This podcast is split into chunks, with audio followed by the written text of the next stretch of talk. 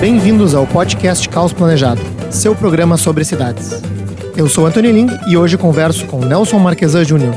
Nascido em Porto Alegre, Marquesan é advogado e pós-graduado em gestão empresarial pela FGV.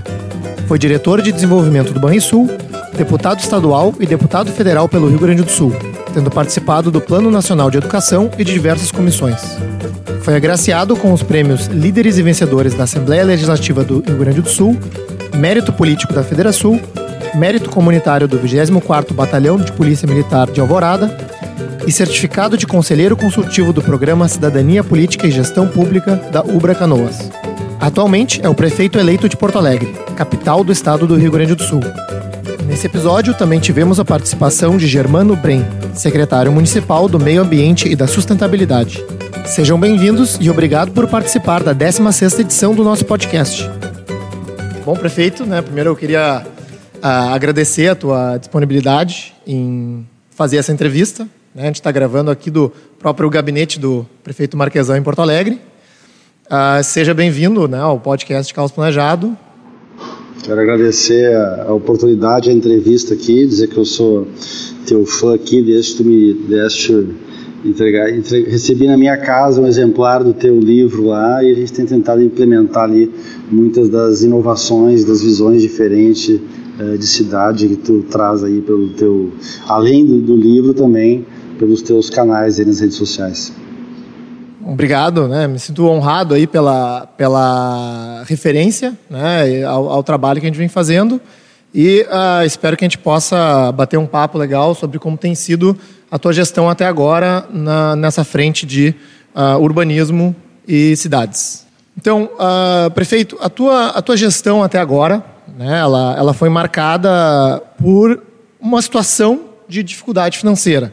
Né, um problema que, que já veio de gestões passadas e que outras cidades também têm sido afetadas, né, devido à, forma como os recursos são distribuídos em, nível nacional. E uh, uma das saídas que a gente observou né, da tua gestão foi de buscar in iniciativas em, em, parceria com o setor privado para viabilizar investimentos, né, dada a escassez de recursos uh, do, da, da, do município. Né. Uh, uma delas que gerou alguma controvérsia foi a lei que permite a concessão de praças e parques. Né. então, Poderia explicar como funciona essa lei? É o que, que mudou de como era antes, que eh, já, já, era permitido a adoção dessas áreas, né? Uh, e como isso tem uh, gerado resultados desde então? Eu acho que é importante uh, esclarecer essa questão financeira, que é, uh, para mim, acho que para qualquer gestor de área pública ou privada que tem uma visão macro, ela é a raiz e o cerne de muitos, ou talvez no caso da área pública, de todos os problemas. É, não é normal a máquina pública ser deficitária e fechar no vermelho. É, esse é uma característica, aliás, que se a gente comparar as 27 capitais, Porto Alegre, quando a gente ingressou aqui em 2017 e 2018, era a única das 27 capitais que fechava no vermelho. Agora nós uh, estamos junto com o Rio de Janeiro. E só que o problema de Porto Alegre ele é um problema mais crônico, porque há 20 anos Porto Alegre fecha no vermelho. Então esse é um problema específico de Porto Alegre e um dos equívocos foi atribuir a responsabilidade sempre ou ao governo do estado, ou ao governo federal, ou à economia. Na verdade, este é um problema peculiar de Porto Alegre, cujas reformas realizadas somente esse ano, por viabilidade política, somente esse ano, alteraram esse futuro. Ou seja, o futuro financeiro da cidade de Porto Alegre ele está alterado, ele está modificado. Mas a, a aparência da cidade que se vê, que não é tão bela, ela é em decorrência dessa falta de manutenção, falta de investimentos de manutenção e falta de investimentos estruturais. Tem um outro problema que ele é, eu diria, de toda a estrutura pública brasileira e que ele é agravado na cidade de Porto Alegre, que é o crescimento das despesas de pessoal. Então nós temos hoje um problema previdenciário, porque a despesa de pessoal no setor público ao longo dos anos cresceu muito. E com este crescimento gera a questão previdenciária na área pública e gera a falta de recursos para investimentos. Então, essa estrutura ela é estrutural e ela se muda por diminuição do aumento das despesas automáticas, que foi que foi feito aqui, basicamente e estruturalmente na área de pessoal, e uma melhoria nas receitas. Para poder fazer um enfrentamento paralelo disso, trazer investimentos eh, eh, em estruturas públicas e trazer mais recursos para manutenção de estruturas públicas e a gente poder ter qualidade agora, enquanto não tem recursos públicos para isso, uma das alternativas foi dar mais segurança jurídica através de uma legislação que organize melhor as adoções de espaços públicos, desde praças, parques até monumentos, e a questão das concessões de parques e praças. Então, a gente lançou uma consulta da concessão do Parque Harmonia em conjunto com o trecho 1 da Orla, lançamos a consulta do trecho 2, eh, onde deve ter um investimento em uma roda gigante, eh, tem a expectativa que seja a maior, uma das maiores da América Latina. Uh, no caso do Parque Harmonia, a ideia é fazer um, um espaço cultural com vilas históricas para contar a história uh, do gaúcho, que já é uma vocação do Parque Harmonia, e esse é um caminho adotado nesses espaços de convivência. Né? A adoção, que é um processo mais simples, onde uma empresa uh, faz a manutenção de serviços básicos e tem uma pequena contrapartida comercial, eh, em contratos de um ano, e a concessão, que vão de contratos de 20, 25, 30 anos, que exigem um grande investimento, uma grande competência de gestão e, consequentemente, também muita inovação, uh, muitas alternativas que a máquina pública, o Estado, não teria competência e nem seria o seu foco pensar em ter. Então, é, alguns uh, críticos ou questionadores uh, levantam a questão de, bom, mas um, um um operador privado teria que uh, cobrar pelo acesso desses espaços, né? Uh, eu pergunto, eu, que eu imagino que não seja este o caso, né, uh, de, na prática de como essas concessões ocorrerão. mesmo assim, né, as, as empresas, os investidores têm tido interesse em, em administrar essas áreas e que formas de sustentabilidade financeira né, eles teriam com essas operações? O, no, no que se refere às uh, adoções, a gente tem em torno de 650 praças e parques na cidade e a gente tem em torno de 70 praças adotadas. Então, de alguma forma por, por, questão, por questão regional, de localização da empresa ou por questão de conceito, as empresas acabam fazendo a adoção de parques e praças. No caso de concessão, que é mais amplo, a concessão de praças e parques urbanos é uma novidade no Brasil. Né? A gente acredita, pelo volume de interessados, tanto no Parque Harmonia, cuja consulta já foi publicada, como na questão do trecho 2, que é uma roda gigante, que é um investimento maior, a gente acredita que teremos investidores interessados. É, no caso do trecho 2, um, o espaço todo será público, mas a roda gigante ela será um espaço pago. Né? É, então esse o pagamento para o uso da roda gigante vai viabilizar todo o investimento ao, ao redor eh, que abrange o trecho 2. A mesma questão no Parque eh, Harmonia. A ideia é que tenha eventos pagos, estruturas pagas, eh, espaço ali para vilas, espaço para comércio, espaço para venda de, de, de, questões ligadas à, à, cultura, ao folclore, ao tradicionalismo, experiências como alguma questão ligada a, a cavalos, ou enfim, tô, vou imaginar aqui uhum. né, que tem uma tosquia de ovelhas ali, né, e a pessoa pague para poder tosquear uma ovelha, por exemplo, aprender a fazer isso. Então a ideia é que essas questões ali como restaurante, tem dois restaurantes, dois espaços ali que podem ser locados para restaurantes, viabiliza a manutenção e investimentos ali como uh, rodeios, né? Uh, o próprio evento ali uh, que acontece em setembro possam viabilizar financeiramente esses investimentos. Uh, então, outro, outra experiência, né, ou, ou projeto mediante investimento ou parceria privada foi efetivamente uma PPP, né, uma, uma parceria público-privada para a iluminação da cidade. Né? É, tu poderia explicar uh, um pouco de o que, que essa PPP significa, Uh, como que ela funciona e qual que é a importância para a cidade nesse momento? No caso das concessões, a gente pega um espaço público, exige do investidor, do investidor né, um investimento e a quem usa aquele espaço, ele paga para o investidor uma contrapartida, como é o caso das concessões de estradas federais, de estradas estaduais, eh, de parques e praças. No caso de PPP, eh, há um pagamento, uma contrapartida da máquina pública, da estrutura pública, eh, e um investimento maior e uma gestão uh, do vencedor da licitação. Então, através da taxa de iluminação que já existe em Porto Alegre, nós vamos remunerar essa empresa e ela vai gerir com mais competência, com mais eficiência, com investimentos imediatos e a expectativa é que, inclusive, sobre recursos da taxa de iluminação para fazer novos investimentos na cidade. E, então são, é, um, é, um, é um contrato que vai exigir nos dois primeiros anos investimento integral, transformando mais de 100 mil pontos de luz em iluminação através de LED, com um sistema operacional uh, onde vai ter o controle né, das lâmpadas que estão funcionando e algumas delas, inclusive, dimerizadas. Então, uh, o avanço do ponto de vista do serviço de iluminação pública, da segurança, da oportunidade que novos negócios possam abrir e funcionar até mais tarde, da questão de autoestima, do embelezamento uh, da cidade e de ter uma estrutura para Porto Alegre ser a chamada Smart City, uh, a PPP de iluminação ela é um avanço gigantesco e coloca a cidade de Porto Alegre, evidentemente depois dos investimentos serem realizados, em um patamar diferenciado uh, em relação a outras cidades.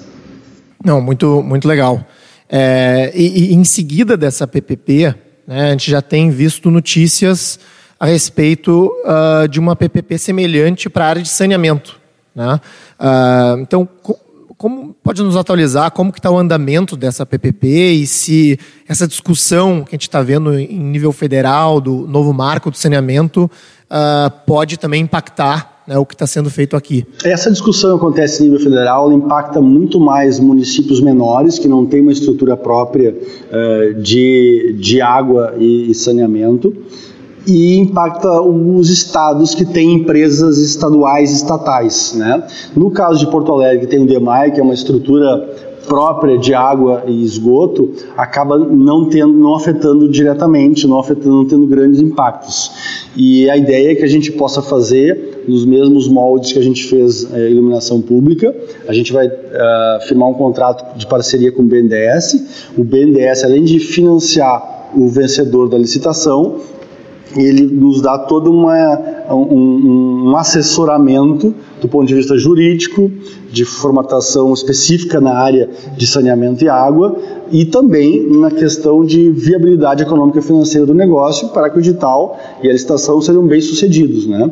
Ah, então a gente deve estar assinando aí até o final do ano esse contrato de parceria com o BNDES, repito, no mesmo formato que foi de iluminação pública, onde o BNDES faz isso com uma visão nacional e internacional do que está acontecendo para que a gente utilize as melhores práticas, tem um edital moderno, um contrato uh, que, que, seja também bastante moderno, que dê segurança jurídica tanto ao poder público uh, como aos investidores, mas principalmente ao cidadão, de que ele vai receber uh, os melhores serviços em água e drenagem. A expectativa é que no ano que vem a gente esteja, então, mais uma vez, batendo o martelo na Bovespa, como foi pela iluminação pública. Aliás, a PPP de iluminação pública que a gente fez em Porto Alegre foi a primeira PPP da história do Rio Grande do Sul, e na Bovespa, das PPPs que foram uh, leiloadas né, na Bovespa, a PPP de Porto Alegre foi, ao longo da história da Bovespa, que teve o maior número de interessados. Então, a gente acredita no modelo, acredita que está no caminho correto, certo, seguro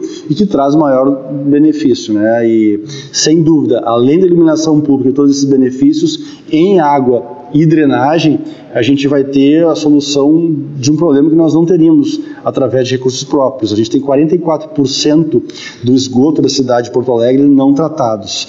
E a gente tem em torno de 200 a 250 mil pessoas que no verão não têm acesso a a água de forma segura durante o ano inteiro. Então, a ideia é suprir isso, além de um volume gigantesco de investimentos na cidade.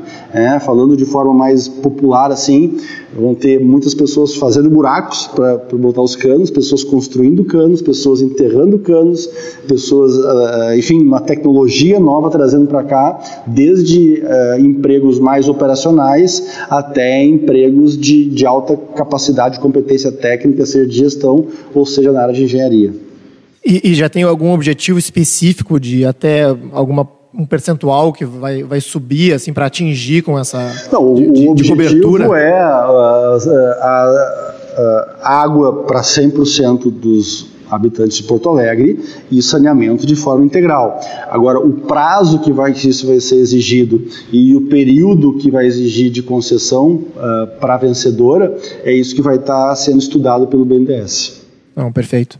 Então, uh, mudando um pouco de assunto, né? A gente tem agora uh, próximo de nós a revisão do plano diretor de Porto Alegre, né? Uma revisão que ocorre apenas de 10 em 10 anos, né? coincidentemente caindo na sua gestão e que, no meu entendimento, é talvez a, a, a lei mais importante aí que um governo municipal pode aprovar. Né? Então, uh, terias como nos passar um, uma atualização de como está indo esse processo, né, ou, ou alguma ideia que a prefeitura já tenha elaborado em relação aos objetivos a, a, serem atingidos com esse plano? Acho que é, quando gente fala da lei mais importante, é, é legal a gente ter uma visualização né, é, de que cada vez os municípios estão adquirindo uma maior uh, relevância do ponto de vista de serem escutados nas políticas macro. Né? O governo federal está muito longe, o governo do estado, do estado também ele, fica um pouco afastado da vida real, mas desde a iluminação que a gente conversou aqui, até a água, até o saneamento, até a drenagem, até a calçada, até as vias, o recolhimento de lixo, o transporte privado, a mobilidade, o transporte público coletivo, os potenciais construtivos, onde construir, como construir, enfim, a, importância na vida das pessoas, no, dia a dia uh, do município e o volume de, de regramentos que são de competência municipal e, que, e de serviços que afetam a vida dos cidadãos, ele é gigante. Uma parte deles pode ser regrada ou pelo menos orientada com o norte através uh, do plano diretor. A gente tem buscado fugir uh, de, do histórico de no plano diretor uh, ser muito influenciado por Uh, interesses apenas de construção civil e trazer para cá, através de organismos internacionais, uh, as boas práticas de planejamento urbano que ocorrem em outras cidades brasileiras ou em outras cidades uh, fora do Brasil. Então, a gente está buscando uma parceria com a ONU ou com o PNUD para que a gente possa realmente fazer um plano diretor com uma visão muito ampla e que seja algo moderno e que possa, através dele, pensar também nas questões de direcionamento de infraestrutura, eh, nas questões de segurança, na questão de espaços públicos mais bem eh, aproveitados, enfim, que seja realmente algo moderno e inovador, como a gente sonha que seja um plano diretor. Excelente, né? Um, eu, eu, sei que, enfim, o processo de elaboração de um plano e aprovação pode levar tempo, né, e, e, vai exigir ainda uh, debates. Então, você que tem um, tem um, aí um, um prazo correndo para a prefeitura, né? Uh, eu queria só ouvir assim brevemente, né? Uh, como que a, a, gestão desse prazo está sendo feita, né? E se vocês estão otimistas com a, com a aprovação dele, né? Ou, se tem alguma perspectiva de tempo em relação a isso? A gente tem, uh, na verdade, muitos conceitos de cidade e mudanças que a gente poderia ter feito, mas que, do ponto de vista conceitual e com alguns limites legais devem ser feitos dentro do plano diretor de uma discussão mais ampla. Uh, então, alguns dos objetivos a gente já tem eles pelo menos mapeados mentalmente. A gente tem feito uh, rodadas de oficinas regionais com a população e com pessoas que são enfim, interessadas nessas questões de plano diretor das suas regiões ou de reflexos da legislação municipal na sua vida. E a ideia é que com essa consultoria a gente possa realmente estruturar isso melhor e quem sabe até fazer uma análise em partes né, do plano diretor, se não der para a gente fazer isso como um todo mas o processo que a gente tá, tem buscado, tanto na publicação dos nossos editais como no encaminhamento de normas jurídicas, é que a gente possa fazer debates elaborados antes para chegar, no caso de um edital, ou no caso aqui concreto de um projeto de lei com essa robustez que é um plano diretor, com as pautas mais debatidas e mais bem niveladas de conhecimento e conceituadas para a gente evitar coxas de, de retalhos. Né? Eh, e eu convidei aqui nosso secretário Germano Bren, secretário de eh, de sustentabilidade que abrange a questão do planejamento urbano, para que ele esteja junto com a gente aqui, porque ele é também um dos, uma das pessoas que está uh, realmente empenhadas em fazer um plano diretor bastante moderno, que possa ter uma visão né, de experiências bem-sucedidas em outros espaços. Só uh, explicando aqui para os ouvintes, né, o, o, secretário Germano acaba de entrar aqui no, no gabinete e, e, também vai nos, nos apoiar e participar da, da conversa. Ele está furando aqui, porque ele é um fã do Anthony também, então ele está furando a entrevista aqui e vai me ajudar. Vou, ter, vou contar com a ajuda dos universitários para as perguntas mais difíceis do Anthony aqui. Bom, então, uh, secretário Germano, então, né? Um dos temas que a gente acaba cobrindo com bastante frequência uh, e, e, prioridade no caos planejado é a acessibilidade à moradia, né? essa divisão que a gente tem no Brasil entre cidade formal e informal uh, e uso do solo né? nos, nos espaços urbanos.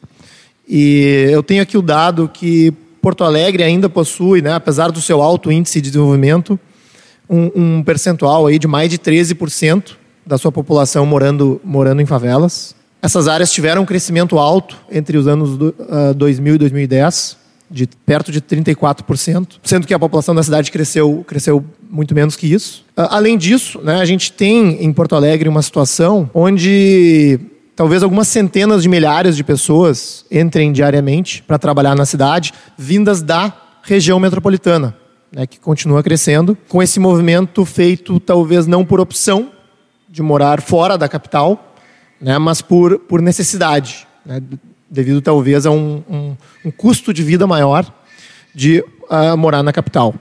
A gente, uh, um, um, dos uh, temas que a gente acaba discutindo bastante no, no site, né, é essa, essa questão da, das restrições ao uso do solo, e a sua correlação ou, ou condição à acessibilidade à moradia. Né?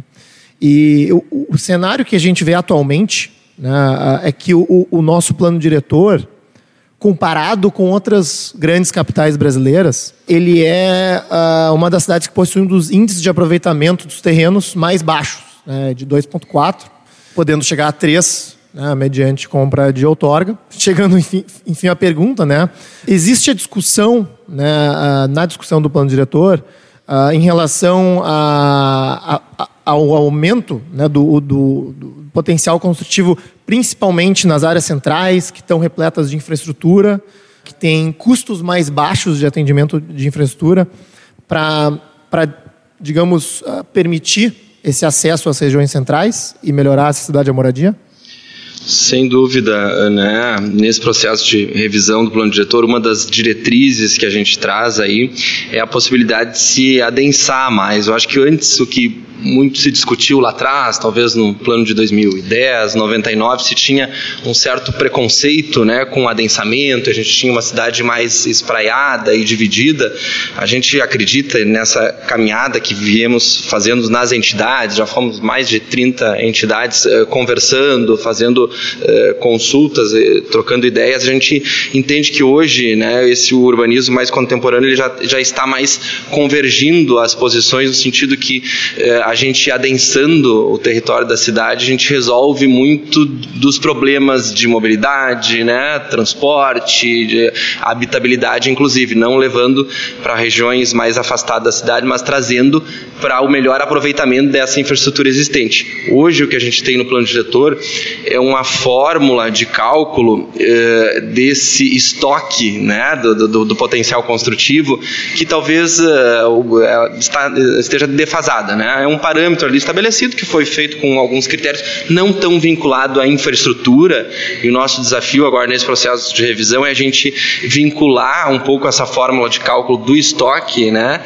a a infraestrutura existente, porque a gente tem conhecimento, sabe que tem locais com infraestrutura existente subaproveitados. Então, é, é uma perspectiva, uma diretriz de governo que a gente revise é, esses estoques e possa adensar essa cidade e, com isso, né, viabilizar a moradia mais acessível, utilizar os instrumentos urbanísticos. A gente sabe que tem infindáveis instrumentos urbanísticos é, que a gente possa estimular essas habitações, pensar um pouco estrategicamente, né, que quem sabe viabilizar até por meio de é, contrapartidas, habitação de interesse social, não, não diretamente entrando o recurso para o poder público, poder público fazer, mas ser uma forma de mitigar o impacto, construir habitação de interesse social, né, pagar o solo criado, talvez ao invés de entrar para os fundos e a gente ter essa dificuldade de, de utilizar os fundos, mas tu pagar com construção de habitação de interesse social, são ferramentas, né, formatos viáveis aí que a gente pensa em trabalhar nesse processo de revisão. É, uh, então, já trazendo né, o, o, cenário que o prefeito Marquesan colocou uh, em relação a, a, as dificuldades financeiras que a cidade vem passando, né? Uh, pessoalmente, eu vejo né, uma, uma, uma, certa oportunidade de arrecadação, né, considerando esse cenário, é, mediante a venda de potencial construtivo, né, ou, ou de uma outorga onerosa né, nas linhas que, que tu falaste. Né?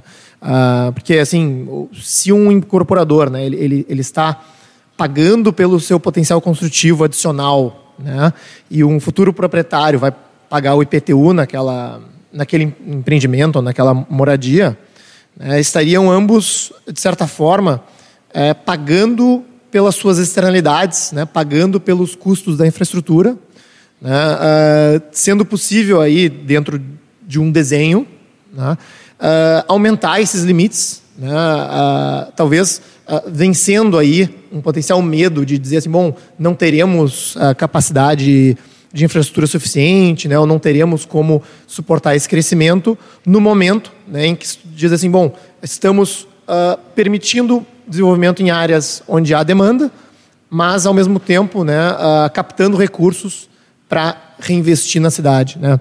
Uh, como que esse tipo de ferramenta está uh, sendo vista, né? não só para custear investimentos, mas também, né, de certa forma, para equilibrar o caixa da prefeitura.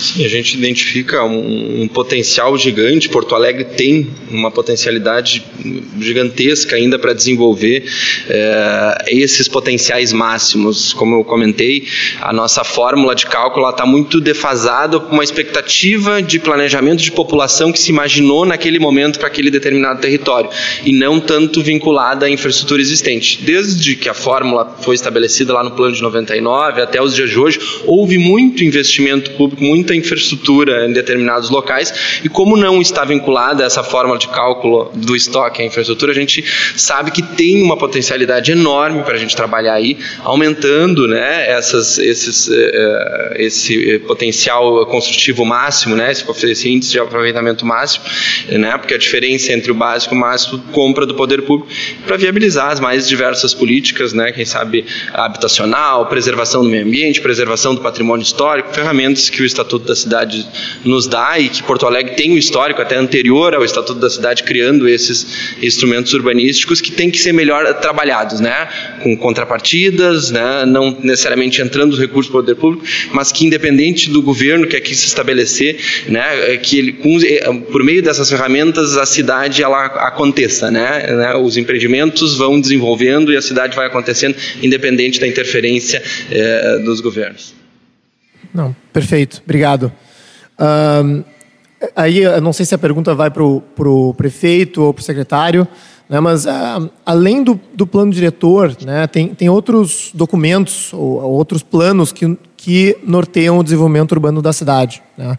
como o plano cicloviário. Né? Então, uma notícia recente do jornal Zero Hora mostra que nos últimos 10 anos o plano cicloviário de Porto Alegre chegou a apenas 10% do seu potencial. A pergunta que eu trago aqui, né, que também uh, li uma notícia recente de que a, a, prefeitura acaba de conseguir um empréstimo de 50 milhões de reais para recuperação da malha viária. Né? Uh, aí, assim, talvez como um leitor uh, com conhecimento superficial da matéria, uh, posso ter ideias, bom, estamos investindo no, né, novamente no, no, modo do transporte do automóvel individual. Né? E aí a pergunta é, é justamente essa, né? seriam esses recursos também, por exemplo, para acelerar talvez essa malha cicloviária, para implementação de faixas de ônibus, para calçadas, ou seria uh, especificamente para asfaltamentos, né, trazendo tanto a pauta do plano cicloviário e dos investimentos em uh, infraestrutura? Uh, respondendo aqui, já pegando um pouquinho da deixa da resposta do Germano, a gente tem buscado aqui o conceito de não colocação de recursos enquanto a gente está com déficits no tesouro, né? não colocações de recursos no tesouro, no caixa único. primeiro, porque isso corre o risco de serem gastos em despesas correntes, despesas de pessoal, despesas de custeio e não em investimento na cidade que beneficia o cidadão. E, e, e, segundo, porque quando a gente coloca isso como uma obrigação ou como uma execução da iniciativa privada, é mais barato, uh, mais rápido e a prefeitura uh, não perde tempo focando né, em questões de meio né, e apenas contratualiza a entrega pelo, pelas empresas eh, privadas. E isso é um norte que tem, sim, eh, que é transversal em todas as áreas aqui da prefeitura, inclusive nessas questões que foram respondidas aqui pelo, pelo nosso secretário Germano. No que se refere a investimentos em, na questão viária, Porto Alegre tem de 80% a 85% da sua malha viária vencida por essa dificuldade, que foi a tua primeira pergunta aqui, eh, essa dificuldade financeira do município, que é uma dificuldade de décadas, Porto Alegre deixou não só de investir na sua estrutura viária, mas deixou de fazer a manutenção adequada. Então nós temos, de novo, mais de 80% da malha viária vencida, com seu prazo de validade vencido, isso é, isso é gigantesco o valor de investimentos necessários. Porto Alegre nunca teve uma repavimentação, uma pavimentação, melhor, uma recuperação asfáltica estrutural, sempre foi aquela funcional de 5 centímetros para toda a cidade, ou seja, não tem garantia nenhuma, porque não foi feito um projeto para verificar qual era a estrutura que, que efetivamente era necessária para que o asfalto tivesse maior uh, durabilidade, e isso é visto a, a olhos nus pela qualidade né, da, da nossa uh, pavimentação. Então a gente está lançando um programa em breve aqui que vai uh, ter uma previsão desde o nivelamento dos bueiros até novas uh, estruturas químicas do nosso asfalto para que ele no cap para que ele dure mais, até recapeamentos estruturais com projetos elaborados de médio e longo prazo para a cidade, porque concordando contigo de não investir em estruturas antigas, o nosso transporte, que é o coletivo e o público, que é o ônibus, ele precisa de uma malha viária mais qualificada do que a gente tem. Quando a gente fala em malha viária, vamos incluir aqui também uma parte de calçadas, pelo menos as públicas, que, que são nossa responsabilidade, e também as ciclovias, para que a gente possa ter outros modais, bicicletas, uh, uh, uh, patinetes, eh, a própria pessoa caminhando, né? Eh, mas sem eh, a gente focar que hoje nas estruturas urbanas que a gente tem em quase todo o mundo, o ônibus é o transporte coletivo que transporta mais pessoas se, não, se isso não é uma regra para todas as cidades, eventuais exceções existem para comprovar a regra de que o ônibus é o transporte coletivo número um no mundo inteiro e a gente ainda tem que focar bastante nele. Uh, a gente, inclusive, aqui vai fazer nos próximos seis meses uh, faixas exclusivas para ônibus. O volume de faixas exclusivas equivale ao que foi feito nos últimos 20 anos uh, de faixas exclusivas para o transporte coletivo na cidade de Porto Alegre. E o que a gente eh, está planejando aqui até agora, a gente já implementou eh, mais de 8 quilômetros de ciclovias, na verdade isso é um acréscimo eh, de quase 20%, e a ideia é que concluindo o nosso governo no ano que vem, a gente terá feito mais investimentos em ciclovias, ou mais quilômetros de ciclovias do que foi feito nos últimos 10 anos de gestão na cidade de Porto Alegre. No entanto, é importante a gente é, relembrar e provavelmente para os teus ouvintes aqui, para ti isso não é necessário, de que é, a questão de visão de futuro de uma cidade, de zonas urbanas, elas vem mudando muito, né? Então, uh, talvez um plano cicloviário de mais de uma década, ele já não sirva mais para a nossa cidade e este volume de investimentos, ou esses locais previstos de investimentos, ou a forma desses investimentos, uh, não seja mais a mais adequada para a cidade de Porto Alegre. Uh, inclusive, num dos capítulos do teu livro, tu falava da obrigatoriedade dos estacionamentos, né? com a, a gigantesca evolução dos aplicativos, hoje em Porto Alegre a gente não tem 4 mil táxis, mas tem quase 30 mil veículos cadastrados como aplicativos. Então, né, além de as garagens estimularem o transporte privado individual, elas não estão adequadas uh, a novas formas de mobilidade. Por isso, a gente uh, extinguiu aqui em Porto Alegre a necessidade uh, de pelo volume de metros construídos, ter determinadas vagas de estacionamento para veículos. Então, eu acho que o plano cicloviário também entra nessa necessidade de uma revisão, de uma constante revisão e adaptação. Os aplicativos mudaram o transporte no mundo inteiro, isso afeta diretamente o interesse uh, uh, público no que se refere à mobilidade das, das periferias, das pessoas mais humildes, mais vulneráveis, e isso tem que ser uh, uh, repensado.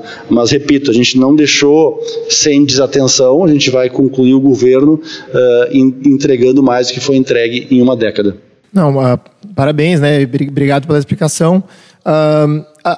por curiosidade, né? Esses, eu imagino que esses investimentos em ou, ou, ou separações viárias de, de ciclovias, de faixas exclusivas de ônibus, né? E mesmo o decreto que elimina a obrigatoriedade de, de garagens, talvez 5, 10 anos atrás, tivesse tido um, um, uma grande resistência né, da, da população.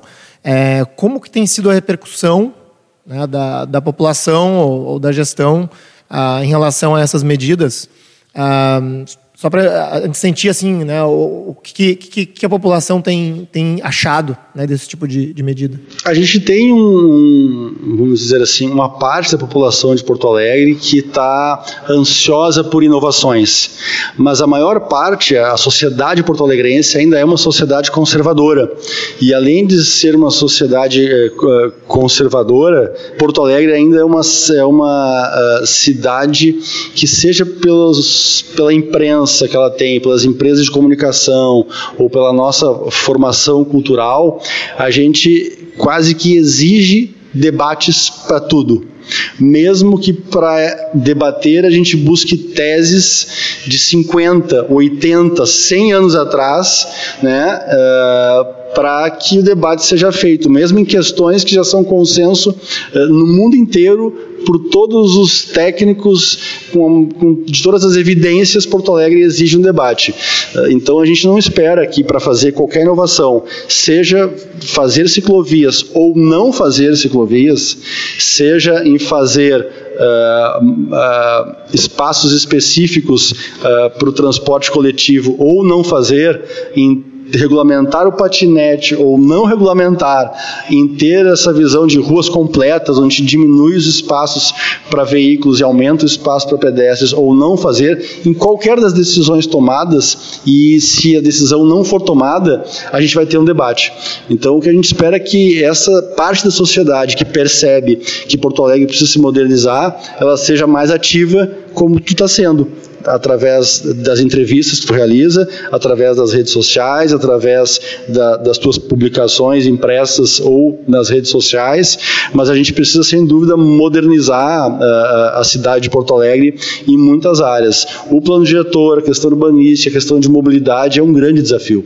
A gente vai ter em janeiro e fevereiro a revisão e o aumento das passagens em todas as cidades do Brasil. E isso é um perigo, porque é, com o aumento que a gente teve de é, aplicativos nas cidades do Brasil inteiro, do mundo inteiro, a gente diminuiu o número de usuários do transporte coletivo pagantes, ou seja, quem restou, que são os mais pobres, os mais vulneráveis, é, para pagar o transporte coletivo, vai acabar pagando mais. Então, nós teremos aumentos em janeiro e fevereiro. E, infelizmente, isso pode, se não tiver uma organização do governo federal de buscar formas de subsídio que existem no mundo inteiro para o transporte coletivo, a gente pode ter uma convulsão aqui, como teve no Chile, por uma questão que poderia ser resolvida se tivesse uma visão inovadora e que olhasse o que se fez no mundo inteiro e se copiasse as melhores práticas aqui aqui no Brasil para baratear o transporte coletivo, que é o transporte, transporte público coletivo, que é o transporte que tem realmente uh, interesse público. E uh, então Acho que nós precisamos dessas visões inovadoras aí como a tua, cada vez mais provocantes e, cada vez mais atuantes. Obrigado, prefeito, secretário. Né, é uma honra de novo estar aqui no gabinete para poder fazer essa entrevista e também para poder uh, né, aproveitar e, e divulgar né, as ideias uh, da gestão de Porto Alegre para os ouvintes e leitores do Caos Planejado. A gente agradece a oportunidade aí, parabéns pelo trabalho, estamos à disposição aí para uh, mais debates, mais diálogo, que tu também nos provoque cada vez mais com visões modernas, com as experiências do mundo inteiro que tu tem, que a gente possa realmente trazer para Porto Alegre aquilo que há de melhor para a gente devolver cada vez mais a cidade, uma cidade com visão de que ela deve ser uh, usufruída pelas pessoas. Obrigado, Ling, mais uma vez pela oportunidade. Tu que eh, lidera essa visão urbanística né, aqui em Porto Alegre, nos prestigia sempre, participando, né, compartilhando um pouco do teu conhecimento. Eu acho que nós, enquanto uh, município, temos muito a ganhar uh, com essa linha né, apresentada no Caos Planejado e que nos uh, agrega bastante conhecimento, sem dúvida. Obrigado. Esse foi nosso 16º episódio, onde conversamos com Nelson Marquesan Jr. Você pode encontrar os links para os artigos citados ao longo da conversa na descrição deste podcast. Agora você pode apoiar o Caos Planejado. Visite caosplanejado.com para conferir nosso novo site e faça uma doação para nos ajudar a levar essa conversa a um número ainda maior de pessoas, com novos conteúdos e em formatos cada vez mais acessíveis. Seja um apoiador premium e tenha acesso ao nosso grupo exclusivo no WhatsApp, descontos em cursos e eventos, sorteios e muito mais. Nossa edição de som é feita pelo Cristiano Botafogo.